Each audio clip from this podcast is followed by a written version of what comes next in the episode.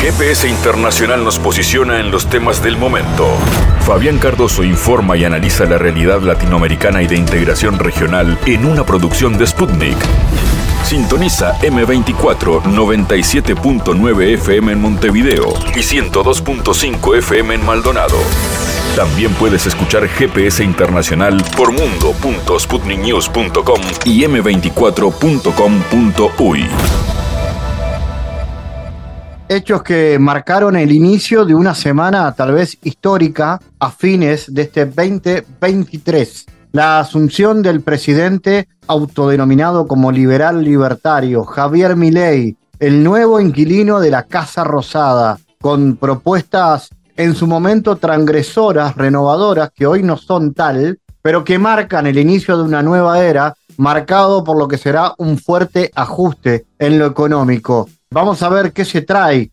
Los primeros anuncios de Javier Milei que de entrada ya marcó la cancha incluso en la esfera internacional diciendo que no iba a formar parte de los BRICS, que se iba a integrar a la OCDE, la Argentina, y reuniéndose y recibiendo en su país al presidente de Ucrania, Volodymyr Zelensky. Con Juan Pablo de María analizaremos esto. También la otra noticia fue la liberación del ex dictador, ex presidente peruano Alberto Fujimori, quien cumplía una condena de 25 años por delitos de lesa humanidad. La propia Corte Interamericana de Derechos Humanos, la Comisión Interamericana de Derechos Humanos, ha rechazado esta liberación que ha provocado un terremoto político en Perú. Vamos a analizar esto con Marixa Sánchez, asesora de la Red Nacional de Derechos Humanos. Y como siempre, en este caluroso mes de diciembre con mucha movida, incluso en lo cultural. El espacio está para la cultura, el espectáculo, el teatro, el cine, la música. En este GPS que enciende motores cerrando el año y comienza a recorrer el planeta en materia informativa de esta manera. En GPS Internacional localizamos las noticias de América Latina.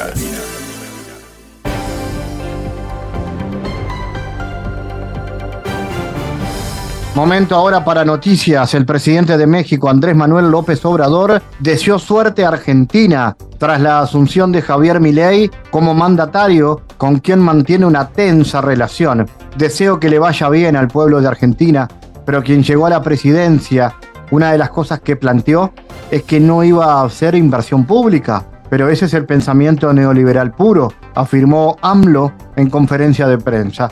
El jefe de Estado expuso que con inversión pública se puede fomentar el crecimiento de un país. Puso como ejemplo la obra del tren Maya, que se inaugurará el 15 de diciembre. Además, aprovechó para dar su pronóstico de crecimiento al finalizar el sexenio en octubre del 2024. Va a haber un pronóstico antes de que yo termine. Vamos a tener un crecimiento del 1,3 promedio anual, a pesar que nos caigamos 1,9 con la pandemia. Vamos a estar arriba en el sexenio, que es una hazaña, apuntó AMLO. Si hoy fueran las elecciones presidenciales de Estados Unidos, Donald Trump se impondría frente al presidente Biden, de acuerdo con una encuesta reciente del medio estadounidense Wall Street Journal. El expresidente ganaría en una carrera cara a cara contra Biden por un 47 contra un 43%, asegura el sondeo dado a conocer este mes antes de que los republicanos comiencen el proceso para elegir a su candidato presidencial de cara a los comicios federales de noviembre del 2024. La encuesta también muestra el hartazgo de los votantes sobre la administración Biden. Por ejemplo, solo el 23 de los encuestados dijo que las políticas del demócrata mejoran sus vidas. En contraste, más de la mitad dijo que la gestión actual los ha dejado peor. Paralelamente, la mitad de los encuestados sostuvo en el sondeo que las políticas del magnate los habían ayudado. El jefe de la diplomacia europea, Josep Borrell, declaró tras el Consejo del Ministerio de Exteriores de la Unión Europea que la financiación de la ayuda militar a Kiev sigue bloqueada y se esperan decisiones al respecto en la próxima cumbre europea del 14 y 15 de diciembre. Es importante para nosotros tomar una decisión sobre el octavo tramo de la asistencia militar a Ucrania desde el Fondo Europeo de Apoyo a la Paz, que sigue bloqueado, así como sobre 5 mil millones para el 2024. Espero que estas cuestiones se planteen en la cumbre de esta semana, comentó Borrell. El alto representante de la Unión Europea destacó que ahora no es el momento de reducir el apoyo a Ucrania, al contrario, es la hora de reforzarlo Hungría bloquea actualmente el octavo tramo de ayuda militar a Kiev del Fondo Europeo para la Paz por un valor de 500 millones de euros, así como los paquetes de ayuda militar y macrofinanciero de 20 mil millones y 50 mil millones de euros para el periodo entre el 2024 y 2027. Además, se opone al inicio de las negociaciones sobre la adhesión de Ucrania a la Unión Europea en la cumbre del bloque programado para el 14 y 15 de diciembre.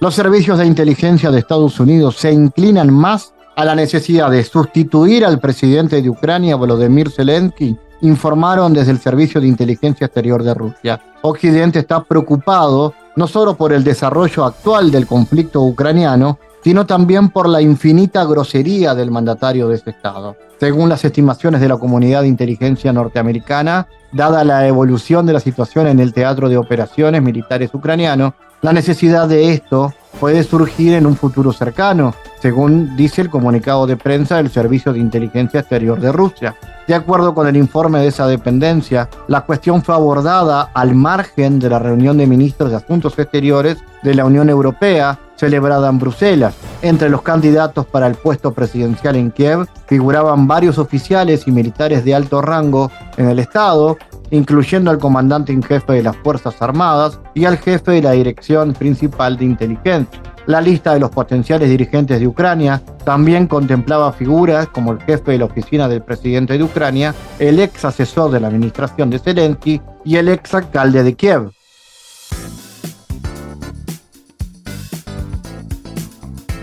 Vamos a hacer, o el presidente Milei en tal caso, y todos los que estamos a su lado, vamos a hacer lo posible y lo imposible por intentar evitarlo.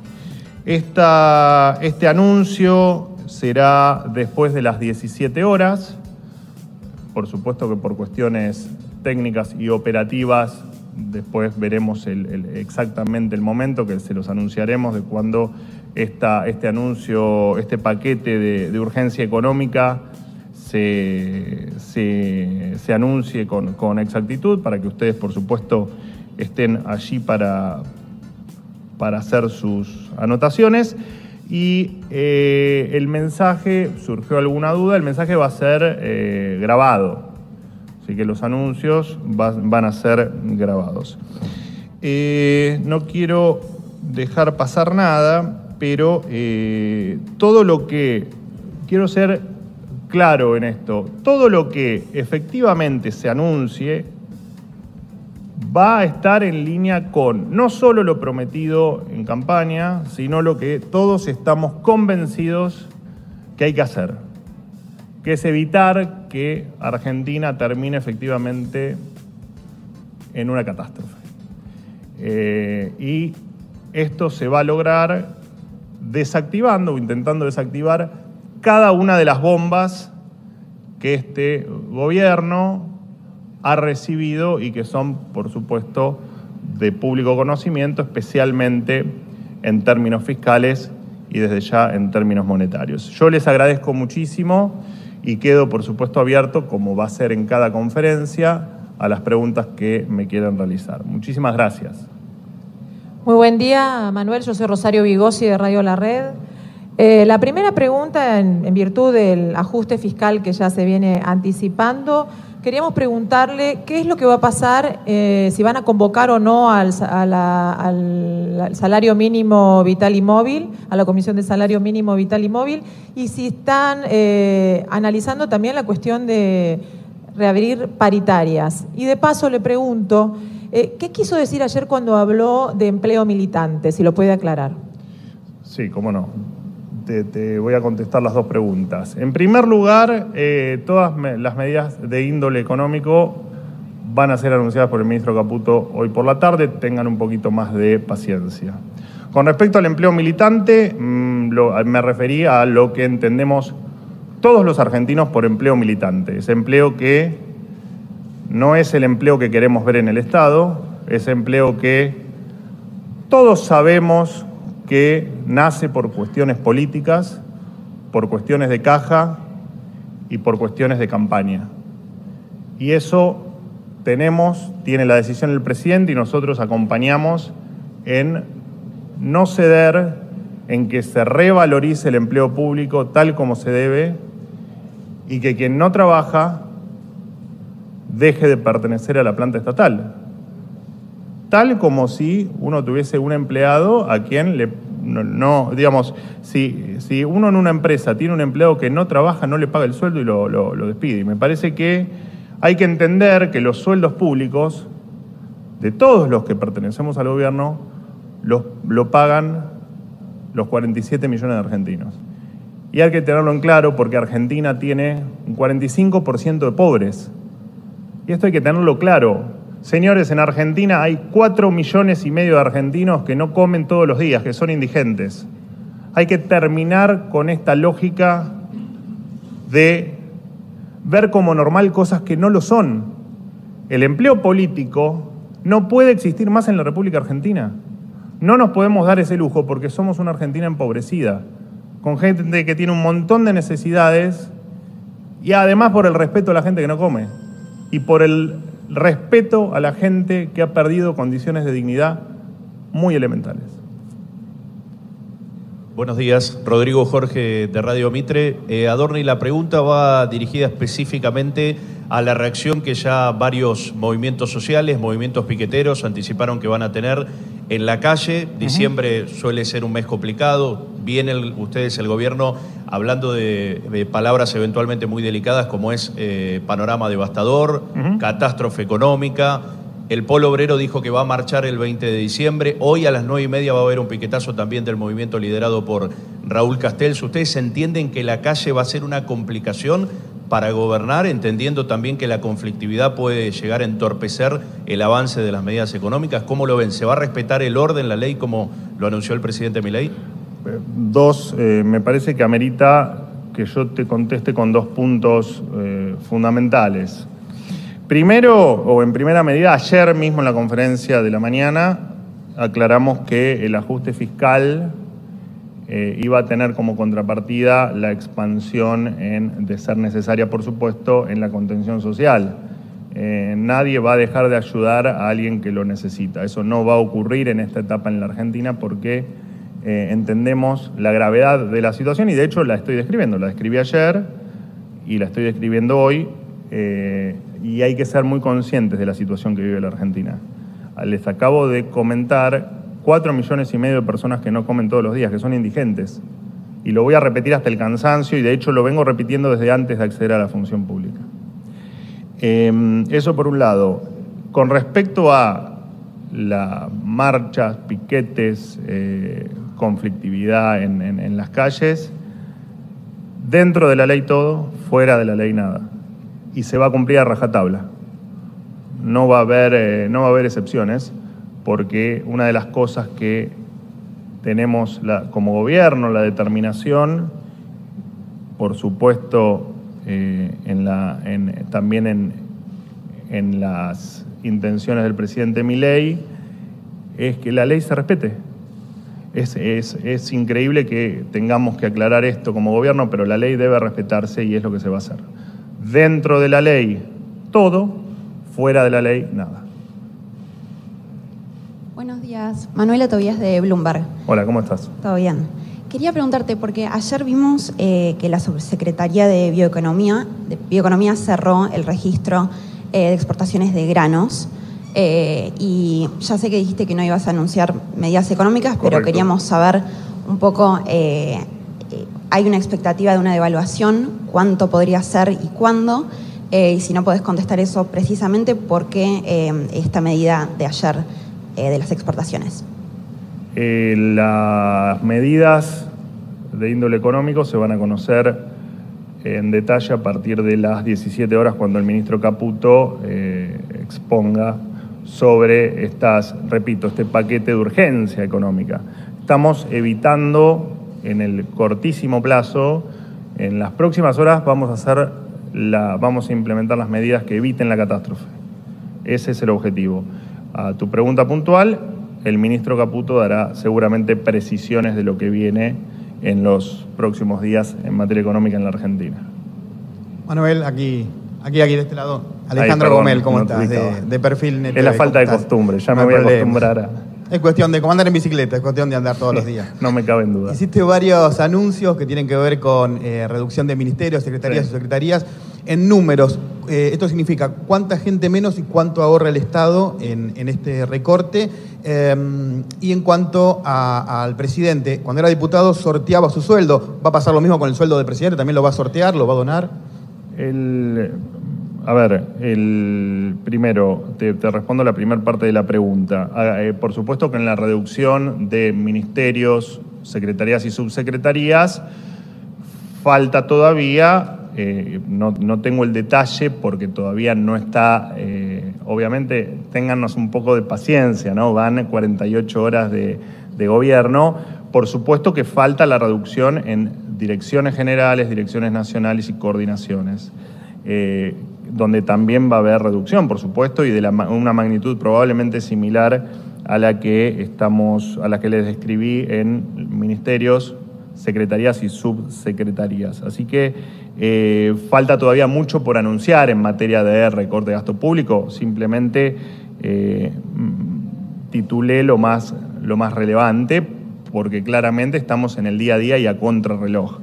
Eh, cantidad de empleados, lo dije recién, empezó ayer la evaluación de cada uno de los contratos y de, las, de los nombramientos o de las designaciones del último año.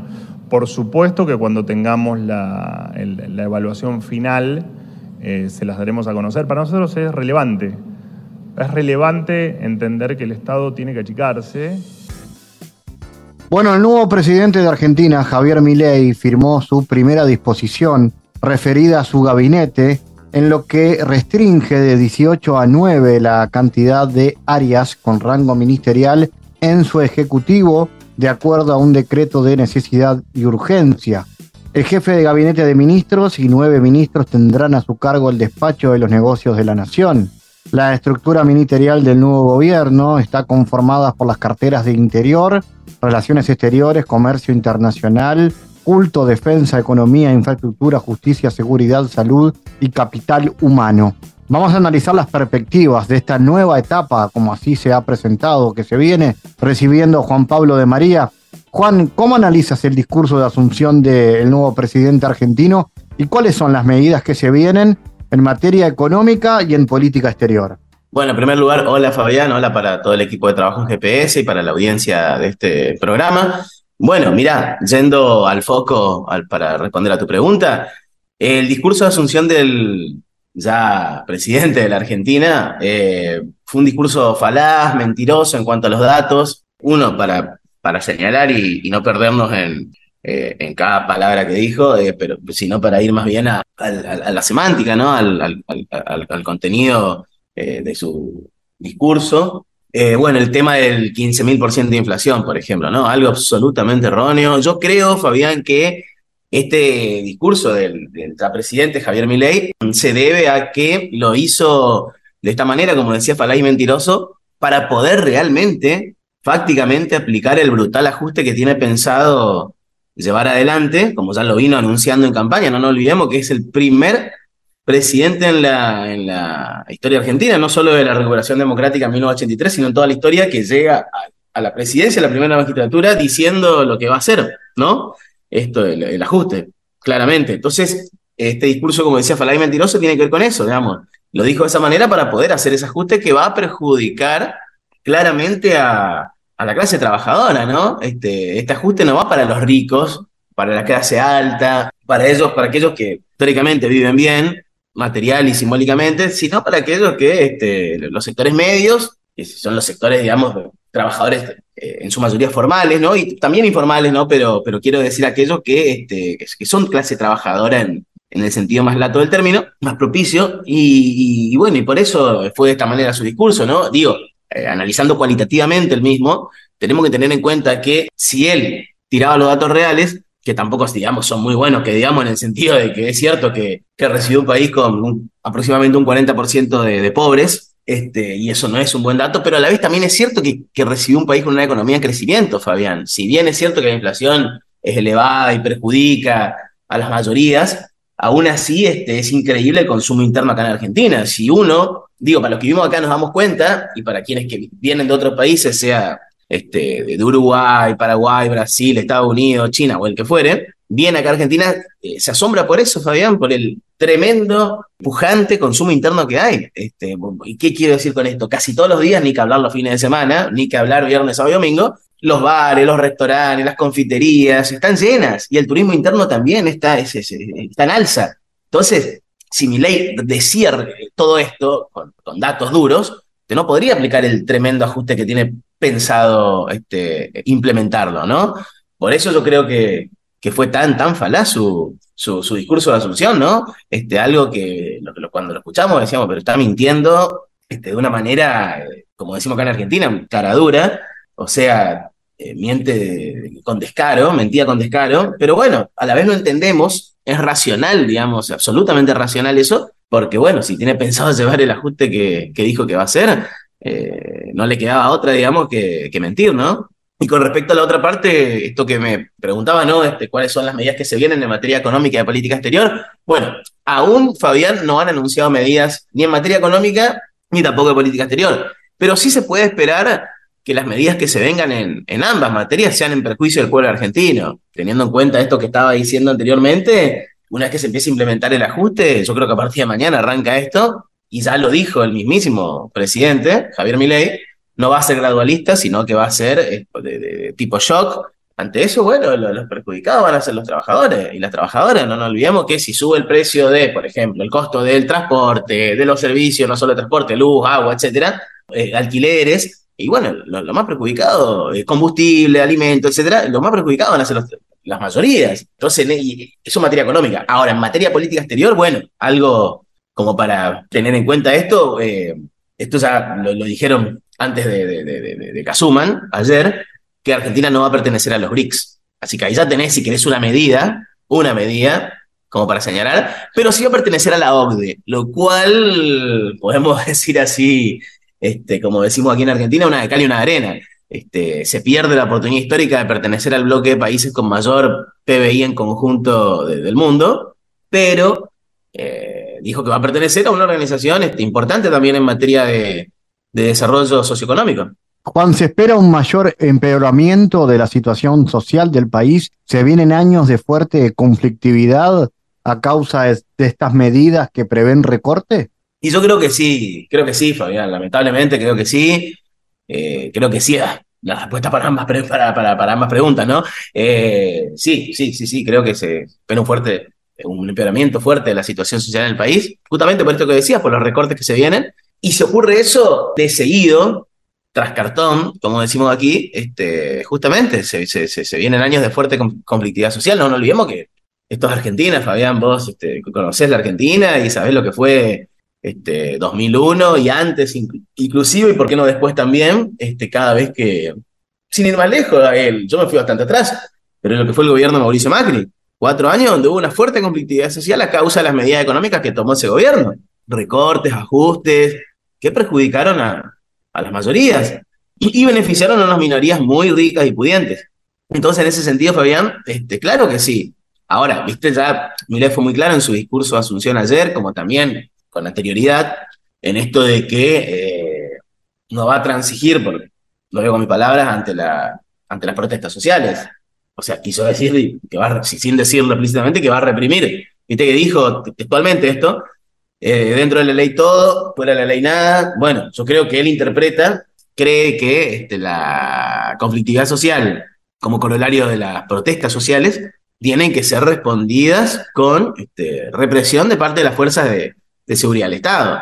Entonces, en ese sentido, creo yo, que lamentablemente sí va a haber un empeoramiento de la situación social en, la Argentina, como también este, creo que se van a venir años de fuerte conflictividad social a causa de las medidas económicas que, que vaya a llevar adelante este, este gobierno que ya las viene, las viene, digamos, eh, ¿cómo decirlo?, anunciando de alguna manera, si bien no todavía puntualmente, ¿no? Porque dijeron que recién a partir de mañana, martes 12 de diciembre, las van a anunciar.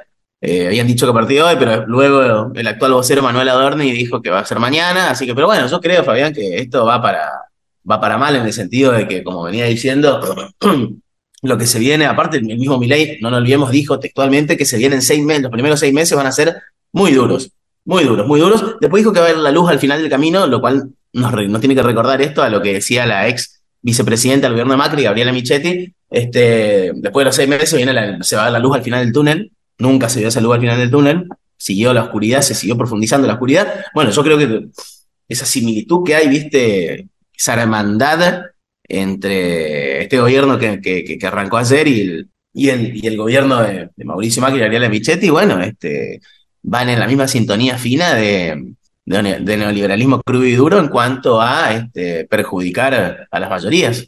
¿Qué significa lo de la OCDE, en este caso, Ajá. Juan? ¿Qué significa la intención y de qué se trata este organismo? ¿Qué se puede saber de lo que va a pasar a partir de ahora con la integración de Argentina? Bueno, mira, Fabián, eh, dos cuestiones.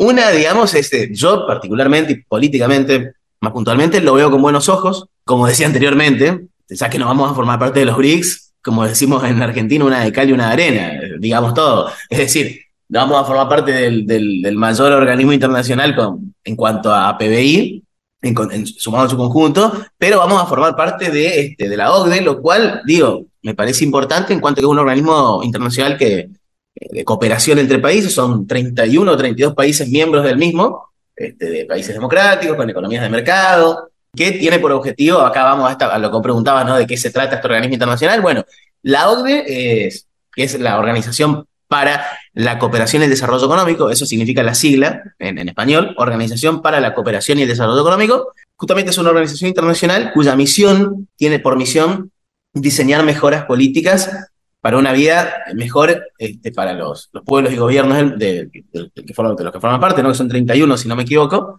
Y por supuesto que el objetivo de, la OCDE es promover políticas que favorezcan la prosperidad, la igualdad, las oportunidades en cuanto a desarrollo y bienestar para, para las personas que, que habitan los, los países miembros. La, la OCDE ya cuenta con 60 años de existencia y experiencia en cuanto a cooperación internacional mediante políticas públicas y por supuesto que la, que, trabaja en colaboración con gobiernos, mediante, por supuesto, responsables de políticas públicas y también ciudadanos, eh, para justamente establecer estándares internacionales y este, proponer soluciones basadas en datos, datos empíricos, a diversos este, desafíos, tanto sociales como económicos y hoy en día medioambientales. No nos olvidemos que hace 60 años atrás, el tiempo, digo, cuando, cuando, cuando nació esta, esta organización internacional y tiempo después, lo medioambiental no, todavía no estaba en, en el foco la, la importancia de la cuestión, pero sí lo socioeconómico, pero bueno, hace unos años atrás en la OCDE se añadió este, este tercer elemento medioambiental, el medioambiental tan, tan importante como el social y lo económico.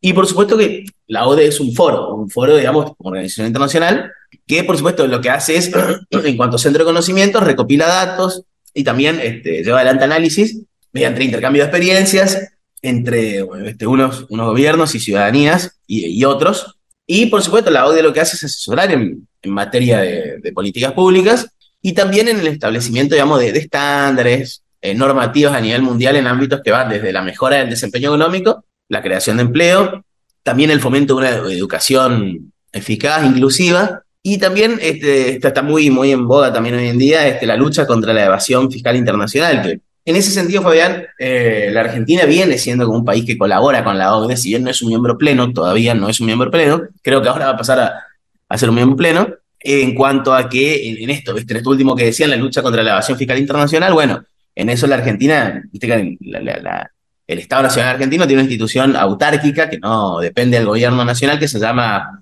OA, Oficina Anticorrupción. Bueno, desde la OA, desde la Oficina Anticorrupción, se viene trabajando en colaboración, se viene trabajando con la OCDE desde hace ya más de 10 años en esto, en esta cuestión, en la lucha contra la evasión fiscal internacional. Ahora, la decisión de cambiar, integrar los BRICS por integrar la OCDE, ¿es Ajá. también una mirada ideológica, digamos, más pro norteamericana? Sí, sí, yo creo que sí, absolutamente, Fabián. Sí, sí. Yo creo que todo apunta a esto último, ¿no? Esta- eh, me diste pie para justamente continuar. eh, con tu- digo, decir esto que venía pensando, en- no en voz alta, que es esto, justamente. Esto, esto da cuenta de una cuestión claramente ideológico-política. Claramente ideológico-política. Porque no nos olvidemos que los BRICS, para la, entre comillas, comunidad internacional, es decir, Estados Unidos y sus, aliados, europeos, occidentales, Japón, algún que otro escandinavo, eh, BRICS es visto como un grupo de países este, que en su mayoría este, no son democracias, donde los, donde los derechos humanos no son respetados, cosas que en parte, entre comillas, en parte es cierto, pero también es cierto que que tienen, eh, digamos, una, se lo dice desde un sesgo muy negativo. Aquí lo que le molesta a las potencias occidentales, a la comunidad internacional, entre comillas, como decía, es que este grupo venga creciendo en materia económica, comercial, financiera enormemente y bueno, les haga sombra a, Occidente. Y la OCDE, sin embargo, todavía, todavía está manejada por este, gobiernos este, occidentales. En primer lugar, Estados Unidos y, por supuesto Francia y, Alemania, que son los, los, tres países que manejan la OCDE a nivel mundial. Entonces, en ese sentido, sí, hay una, digamos, indicio, como decís, esto da un indicio de una proyección pro-norteamericana del gobierno de Javier Milei, que aparte él viene diciendo, digamos, Milei, digamos, es sincero en esto de que, no solo en cuanto al ajuste que va a realizar, sino en cuanto a materia política internacional, exterior, en esto de que eh, su principal modelo a seguir es Estados Unidos. El principal aliado que tiene mi ley en el mundo es Estados Unidos. Entonces, claro que en esto, esto la ODE tiene que ver con eso. Tiene que ver con justamente tener un, alineamiento fáctico, real, más fuerte con Estados Unidos del que se venía teniendo. Finalmente se dio otro hecho fuerte que fue el encuentro también muy potente entre Milei y Volodymyr Zelensky, el presidente de Ucrania. ¿Qué lectura se puede hacer de eso? Y bueno, yo creo, Fabián, que, digamos, eh, yo la veo, la vi, la veo provocadora de parte de Milei para con Rusia y su presidente Vladimir Putin en esto de, digamos, tengamos en cuenta que Rusia es un socio importante para la Argentina. La relación bilateral data de más de 100 años, casi 150, pero además de eso, digamos, este, es como decirle a, tu, a uno de tus socios más importantes, no el más importante, pero uno de los más importantes que tiene Argentina en materia comercial y geopolítica, decirle, mira con que estoy con tu enemigo, me abrazo con tu enemigo y le doy mi apoyo a tu enemigo. Eso es, es muy provocador y es peligroso. Digamos, no, no, no, no siento un buen precedente para la continuidad de la relación bilateral entre Argentina y Rusia, por esto que venía diciendo, y bueno, este, veremos cómo, cómo sigue la, la relación. Pero a mí, yo la verdad que no, no, no, no la vi con buenos ojos para nada. Este, una cosa es que lo invite y otra cosa es que, bueno, esto que vos ya mencionabas, ¿no? Eh, digamos, el encuentro este potente, el, abrazo, las palabras de Milei este, de, apoyo para con Zelensky y su gobierno. Lo que da cuenta es decir, estoy con ustedes, estamos con ustedes estamos en contra de Rusia. Si bien no lo dijo así, pero se lee de esa manera, ¿no? Porque ¿cómo puede leer Rusia, el gobierno ruso, digamos, esto, esto que ocurrió? Y bueno, yo creo que no, no, no, no, no le va a caer en gracia, no le cae en gracia esto que, esto que, ocurrió ayer.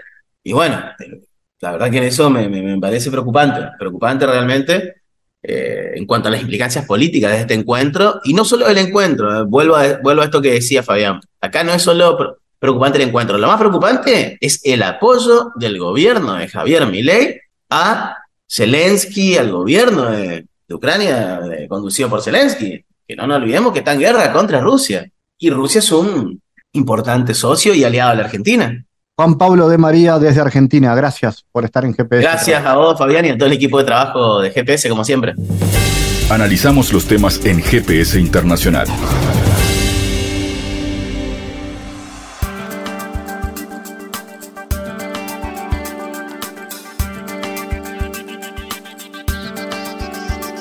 Fue noticia al cierre de la pasada semana y a inicios de esta, la Comisión Interamericana de Derechos Humanos ha rechazado la liberación del ex presidente, ex dictador peruano Alberto Fujimori, quien cumplía una condena de 25 años por delitos de lesa humanidad, pese a la orden de la Corte Interamericana de no excarcelarlo la Comisión Interamericana ha rechazado la decisión de Perú que ordena la libertad de Fujimori, quien cumplió una condena de graves violaciones a derechos humanos, en contravención de las obligaciones internacionales del Estado y en incumplimiento de las órdenes emitidas por la Corte, dijo el organismo en un comunicado. Para analizar este y otros asuntos, estamos en contacto con Marixa Sánchez, quien es asesora educativa de la Red Nacional de Derechos Humanos. Marixa, ¿cómo analizas la gravedad de esta liberación de un presidente que cumplía condenas por violaciones a derechos humanos y cómo ha impactado esto en la opinión pública peruana? Bueno, eh, bueno, agradeciéndote Fabián la oportunidad de dirigirme eh, por tu medio a América Latina y al mundo. Eh, precisamente estamos viviendo días, cada día este, tiene, tiene un derrotero este, distinto, pero incrementando mucho más lo que es la separación del actual gobierno de lo que vendría a ser un régimen democrático a carta cabal. Eh, ¿Qué sucede? Nosotros no vivimos aislados del mundo. Nuestros países eh, también conviven internacionalmente, adscribiéndose a tratados, a convenios internacionales, que no solamente sirven para el desarrollo, sino para proteger derechos. Este es el caso de la Corte Interamericana de Derechos Humanos. La Corte Interamericana de Derechos Humanos no es una corte como están ahorita los medios eh, en Perú este, propalando, no es una corte que se encarga de liberar terroristas o de eh, indemnizar a familiares de terroristas. No, no, no, no. De los casi 60 casos que tiene la Corte Interamericana de Derechos Humanos sobre nuestro país, Perú, eh, no llega a la decena los casos de terrorismo que está revisando. La gran mayoría de casos, sí, más de 50, tienen que ver, o cerca de 50, tienen que ver con eh, básicamente derechos de los trabajadores, derechos laborales, personas que están reclamando este, algún abuso, ¿no? que al ya haber superado todas las instancias en nuestro país, acuden a la Corte Interamericana de Derechos Humanos para hacer ver este, sus situaciones legales en cuanto a lo laboral, porque el año 2014 ya nuestra nuestro propio Tribunal Constitucional considera que el derecho al salario es urgente, urgentísimo. ¿Por qué? Porque con el salario nosotros es que compramos los alimentos que nos sirven para sobrevivir día a día. Bueno, y pasamos ahora a lo que vendría a ser este, las situaciones de graves violaciones a derechos humanos. Dentro de las graves violaciones a derechos humanos, nosotros tenemos el caso, sí, en la Corte Interamericana de Derechos Humanos, de los secuestros en ese momento del, del señor Gorriti, el señor Dyer. Tenemos el caso de la Cantuta, de nueve estudiantes y su profesor este, asesinados eh, por fuerzas paralelas que no eran fuerzas formales ¿no? del ejército, sino eran grupos de aniquilamiento, así como una matanza que ocurre en Barrios Santos.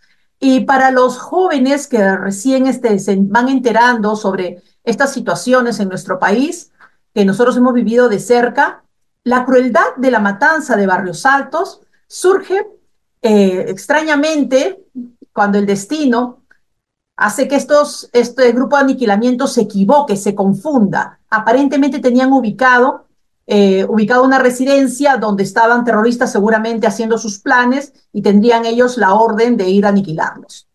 Y se confunden de dirección y van a donde una familia estaba organizando una actividad familiar. Es por eso que la matanza incluye un niño de nueve años, porque ellos van y aniquilan a una familia que nada tenía que ver. De todas maneras, eh, ahí, así haya habido personas que dedicadas, o sea, personas que estaban en actividades terroristas, delincuentes terroristas, porque nosotros no estamos liberando a las personas, no les decimos, no estamos maquillando la realidad ni el tipo de delito, ¿no? Acá los peruanos no somos este, ni tapadores, ¿no? Pero sí estamos buscando justicia constantemente. Entonces, esta situación este, también tendría que haber pasado por un juicio. En el caso de la cantuta, ya cuando se llevan a los estudiantes, se descubre cerca, bueno, en las afueras de Lima, eh, unas fosas comunes. En estas fosas comunes se llegan a identificar algunos restos. Eh, nosotros vimos eso en televisión nacional cuando encuentran las llaves de uno de los jóvenes estudiantes, bueno, de uno de los restos, porque en ese momento no se estaba identificando todavía las cosas.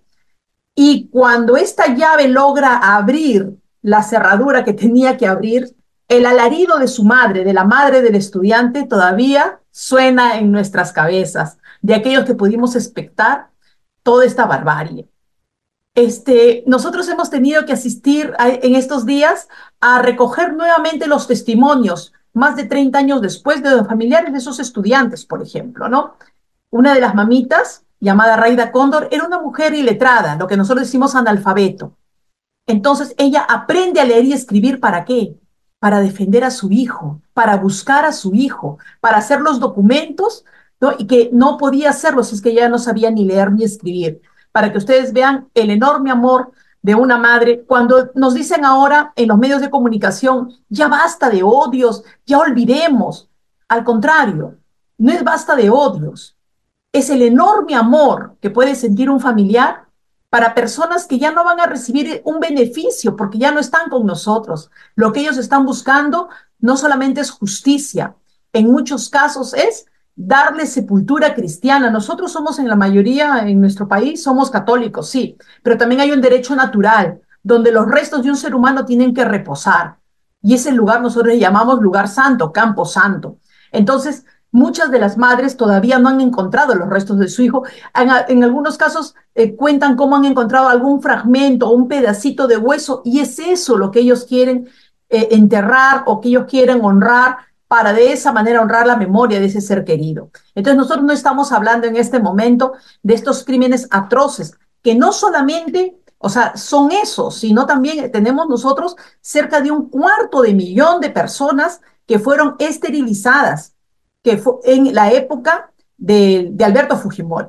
Y hay que decirlo con todas sus letras. Están, están cogiéndose de diversos recursos legales para evadir esa responsabilidad. Eh, inclusive nosotros tenemos un ministro de triste recordación que decía, no fue contra su voluntad, ¿ah? fue sin su voluntad, como decir que ellos ignoraban lo que les estaban haciendo o lo que les iban a hacer.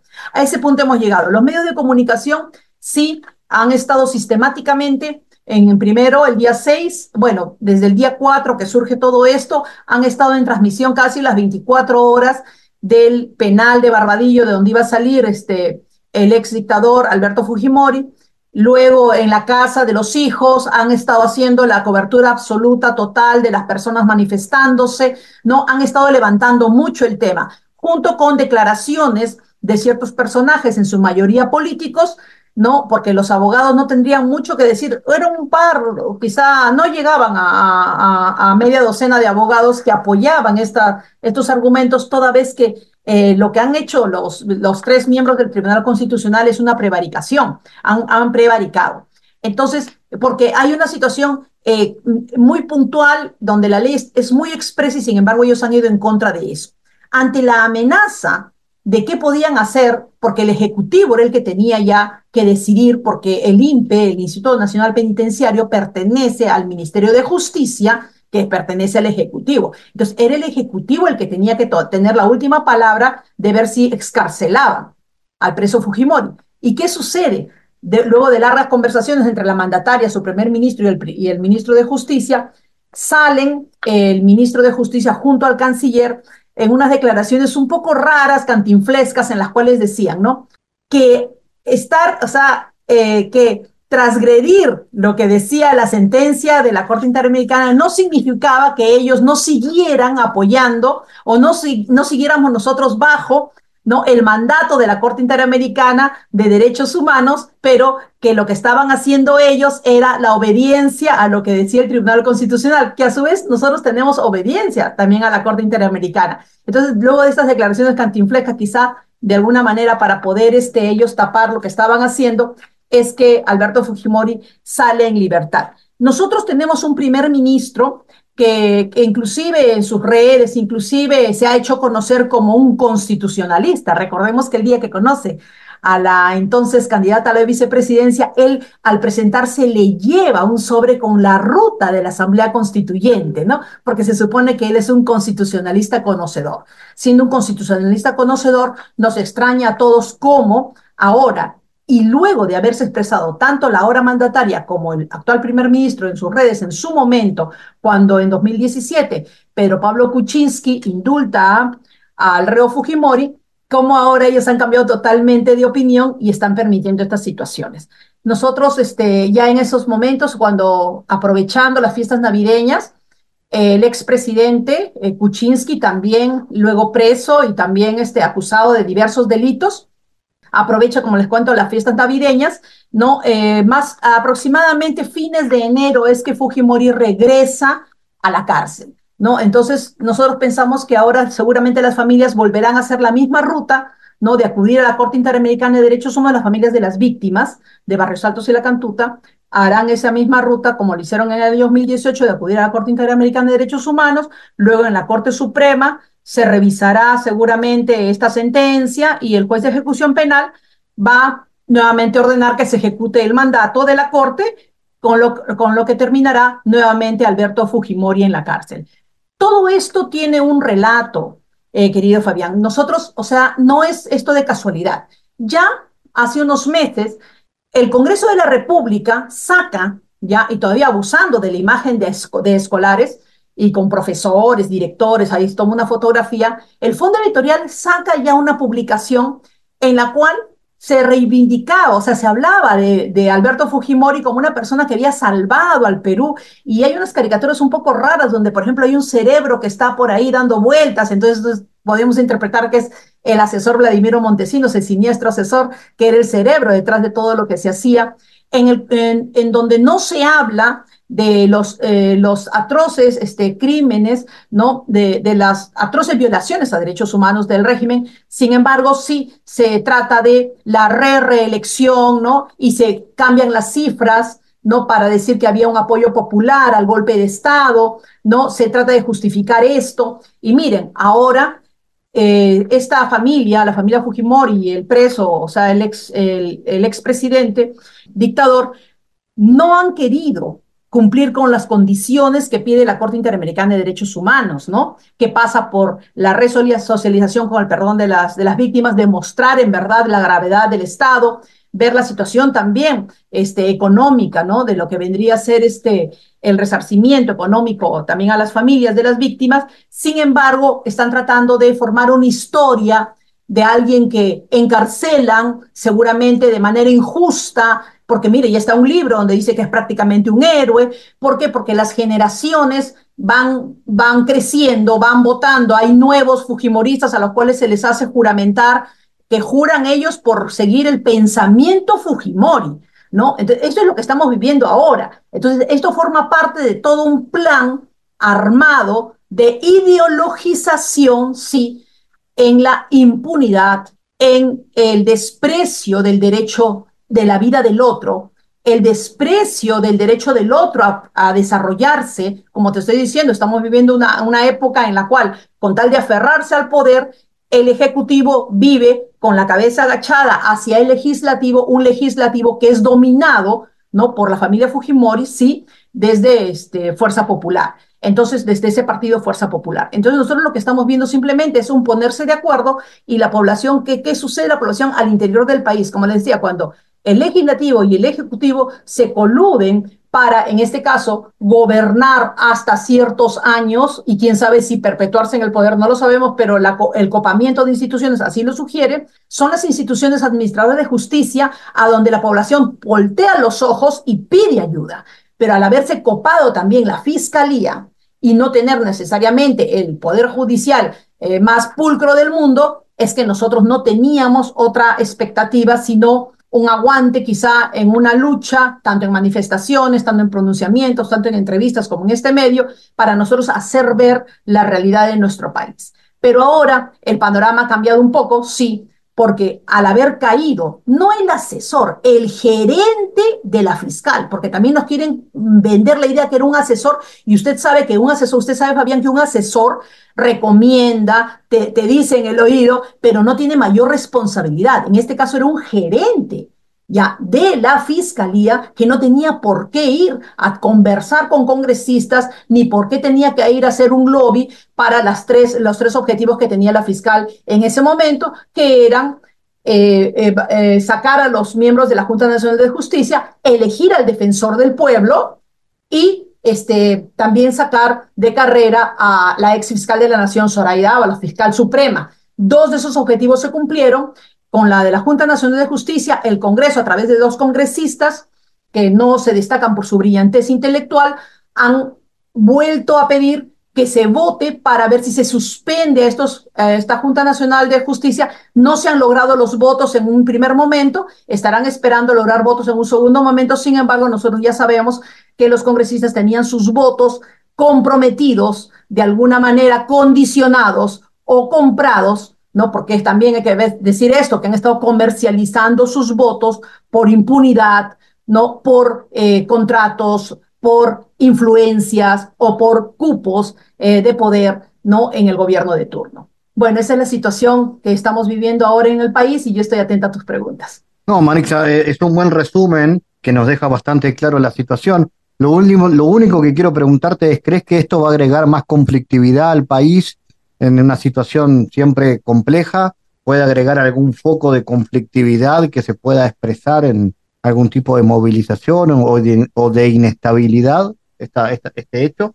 Mira, lo que yo creo, este Fabián, al haber ya pasado por las manifestaciones, ¿no? Inclusive al sufrir persecución, han, han aumentado la, las penas para quienes se manifiesten, ¿no? O sea, cuando los tildan de violentos y empieza la investigación y son ya 15 años y a quienes pudiéramos ayudar o con llevándoles alimentos, recuerda que yo llevaba alimentos y por eso a mí me procesan, y también a las personas que pudieran ayudar con algún financiamiento, ¿no? O sea, que no somos ni narcotraficantes financiando, ni minería, ni mineros ilegales financiando, sino este, eh, ciudadanos solidarios que también estamos en la lucha manifestando nuestra oposición al gobierno. No queremos tomar ningún poder como falsamente lo andan propalando. Lo que nosotros queremos es que se vayan todos, ¿no? Porque este gobierno está ilegitimado, así como el Congreso de la República, así como muchas autoridades nombradas en este régimen. Lo que va a suceder, pienso yo, este, a, vista de todo esto, es que nosotros las, ya estamos nosotros en una recesión. ¿Y qué sucede? Eh, la mandataria dice de la boca para afuera y propalado por todos los medios que Perú está en vitrina y que van a venir las inversiones. Cuando dice venir inversiones, ¿a qué se refiere? A inversión extranjera, no se refiere a inversión interna de los empresarios peruanos, se refiere a la inversión extranjera. ¿Y qué sucede? ¿Qué garantías nosotros le damos a los inversionistas extranjeros si es que nosotros mismos no reconocemos la autoridad de los fueros externos, ¿no? supranacionales, los, fueros externos para que nosotros podamos alcanzar justicia? Muchas veces empresas o inversores extranjeros, cuando han tenido algún conflicto, han acudido a instancias internacionales. Si están viendo que en situación de derechos humanos no están respetando estas instancias internacionales, con el tilde de que, no, tildando de que, no, es nuestra soberanía, nadie se meta. Los que van a invertir, porque los grandes inversores no pienso que sean personas desinformadas, están muy bien informadas, no por algo tienen todo ese capital ahora en base a su trabajo, a su ingenio, a su información, a la información que ellos manejan y a su criterio. Y al ver que nuestro, en nuestro país se está viviendo esta inestabilidad, no solamente política, sino también ahora jurídica y como una situación donde la legalidad depende del antojo de un Congreso que ya lumpenesco, que solamente ve por sus intereses, es poco probable que quieran invertir. ¿No? Entonces, eso va, a llevar a que haya una situación de mayor pobreza, mayor hambre, mayor inestabilidad económica que va a ir en la situación, en, la, en esta, como va a ir como un efecto dominó en lo que vendría a ser el malestar social, ¿no? Debido a la inestabilidad también política. Pienso que eso debe venir, las, eh, ahora mismo unos periodistas de IDL han recibido ya su segundo premio internacional por el reportaje sobre la masacre en Ayacucho, que fue el 15 de diciembre del año 2022, en la cual ellos logran demostrar, recogiendo videos de celulares, de cámaras de seguridad y todo eso, logran demostrar que de los 10 asesinados en Ayacucho, han podido recoger evidencia de la muerte, es muy terrible este, este documental, de la muerte de seis personas, donde se ve que no han, no han significado amenaza, que han sido disparados eh, a sangre fría eh, que han sido este, disparados de, de, largas distancias y que estas personas no llevaban ningún arma, ¿no? Ni, ni significaban en ese momento una amenaza o estaban en actitud de querer dañar a la persona que termina asesinándolas. Entonces, todo eso yo creo que va a venir, eh, si es que tú quieres que yo tenga una bola de cristal, no la tengo, pero no creo que esto pueda durar hasta el 2026 como malamente están planificando estas malas autoridades, que si bien le dimos nuestro voto, han traicionado a la población con estas actitudes delincuenciales. Marixa Sánchez, gracias por tu análisis otra vez en GPS. Abrazos a todos. En GPS Internacional navegamos por la sociedad y la cultura.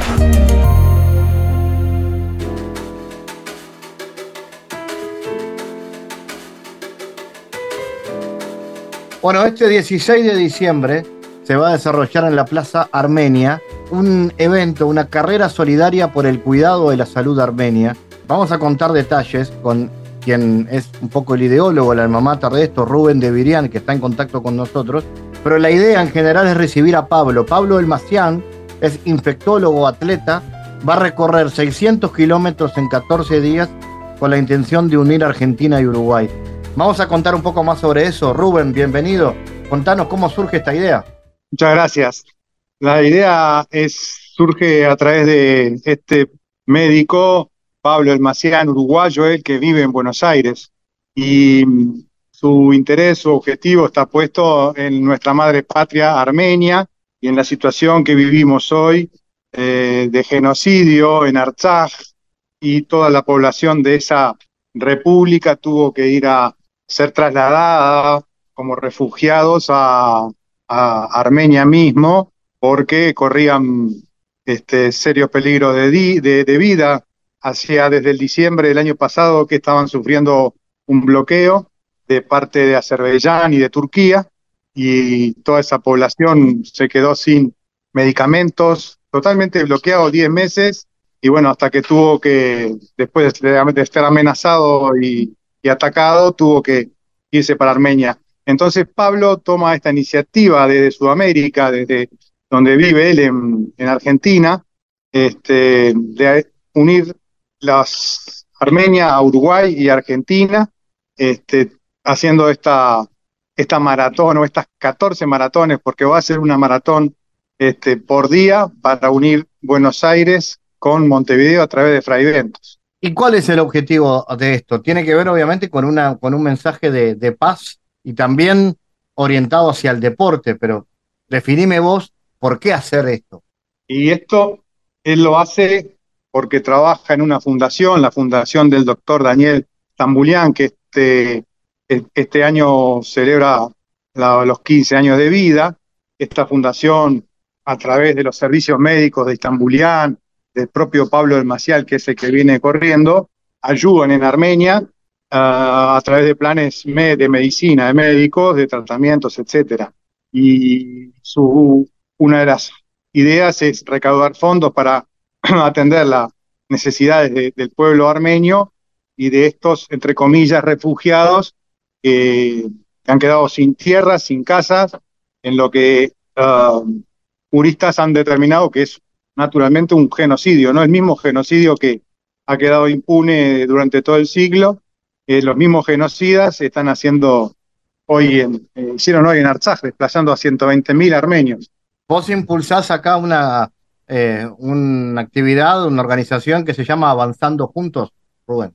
en realidad, el, nombre, el nombre de, esta, sí, se llama Avanzando Juntos, el nombre es este, por el cuidado de la salud en Armenia. Pero bueno, como te digo yo, eh, esto, este, al ser víctimas de genocidio, la visibilidad que tenemos los armenios es casi nula, este, porque los dueños de los, que ganan las guerras son los que escriben la historia. Entonces nosotros como perdedores, como víctimas de, de atentados como el genocidio, no tenemos visibilización, y el mundo ni se entera. Yo tengo todos mis amigos entre el mundo entero, no, si yo no le cuento que Narzaje estuvo 10 meses bloqueada, no, no se enteran si no es a través de, un, comentario personal. Yo en mi pequeño establecimiento comercial pinto, pinto la cortina dando esta información de que este, una zona del mundo está bloqueada del mundo y, y está totalmente sin medicamentos, sin electricidad, y ahora se les viene el invierno también y es muy complicada allí la situación. El otro día, casualmente, estaban en la puerta del banco unos chicos ah, de Médicos Sin Fronteras. A los armenios eh, no hay médicos sin fronteras. Y así como no hay médicos sin fronteras, hay impunidad sin fronteras. ¿Te parece que además hay un bloqueo mediático de lo que pasa en este caso en, en Armenia? ¿Se habla poco en los medios de comunicación? Sí, me parece, sí. Me parece porque, como te digo, los que tienen los medios son los que ganan las guerras. A nosotros en el 2020 nos invadieron, nos tiraron con, en plena pandemia, cosa que está prohibido por, por, los reglamentos internacionales, tener acciones bélicas en pandemia. Nosotros nos invadieron aprovechando esa pandemia y nos tiraron con fósforo, con bombas de racimo, cualquier clase de violación al derecho internacional y bueno, el mundo se puede enterar lo que desayuna Trump o lo que desayuna cualquier presidente del mundo, pero no se va a enterar de, lo que realmente pasa. Rubén, recordame entonces detalles de esta actividad que es 12 de diciembre.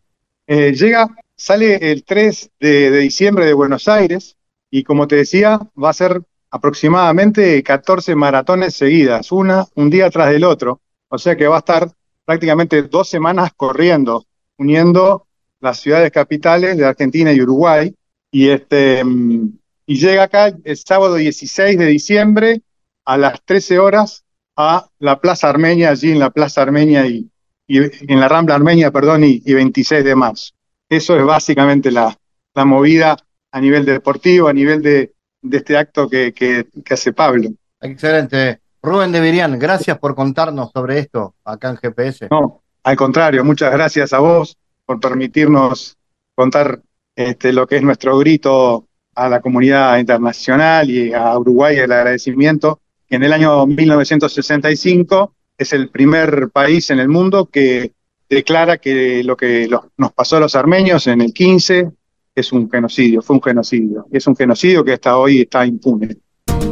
El mundo en GPS internacional.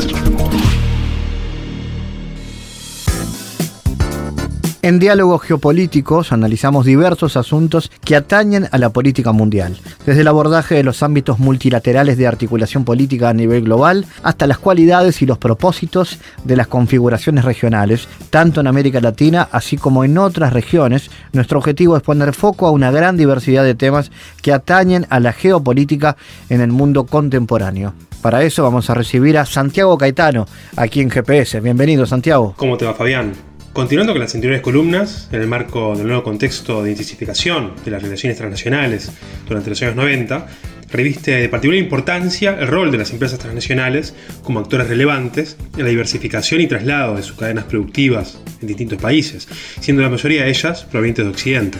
En el marco de este contexto global, resulta importante destacar la obra Economía Política Global de Robert Shilpin, en la cual advierte el autor la tensión existente entre la necesidad de los estados en mantener su autonomía y la lógica de expansión gráfica del mercado, resaltando la relación intrínseca entre los asuntos domésticos y las fuerzas externas. Establece que para el Estado las fronteras territoriales constituyen una base necesaria para la autonomía nacional y la unidad política, mientras que por otro lado, para el mercado, la eliminación de todos los obstáculos políticos y otro tipo para la operación de mecanismos de precios resulta imperativa. En este sentido, la tensión entre estas dos lógicas distintas de ordenar las relaciones humanas ha moldeado profundamente el curso de la historia moderna y constituye un problema clave para el estudio de la economía política internacional. Mediante los cambios en el orden internacional relativos al fin de la, bipolaridad, así como la intensificación de las interacciones relativas a los flujos transnacionales, se advierte un aumento considerable de las relaciones interdependientes en el sistema internacional. Algunos autores, como Albert Hirschman, contradicen el paradigma liberal, alegando que no existe tal dependencia mutua en términos de interdependencia económica, en tanto que las relaciones interdependientes son de carácter asimétrico. La integración entre mercados nacionales determina una configuración de poder entre estados, en tanto que el margen de maniobra resulta del poder económico de los mismos en la manipulación de las relaciones económicas. Bueno, sobre este tema vamos a seguir hablando en las próximas columnas. Gracias Santiago por tu aporte a GPS Internacional. Gracias Fabián, hasta la próxima. GPS Internacional, una producción de Sputnik con la producción periodística de Santiago Caetano, siguiendo los temas más importantes de la agenda latinoamericana y con visión global. Esta producción de Sputnik que se despide y que nos invita también a que nos sigan a través de las redes sociales. En Twitter somos GPS Inter y estamos también en Facebook, GPS Internacional. Fabián Cardoso en GPS Internacional junto a los protagonistas analizó la realidad. Una producción de Sputnik por M24, 97.9 FM en Montevideo y 102.5 FM en Maldonado. Que puede volver a escuchar en mundo.sputniknews.com y m24.com.uy.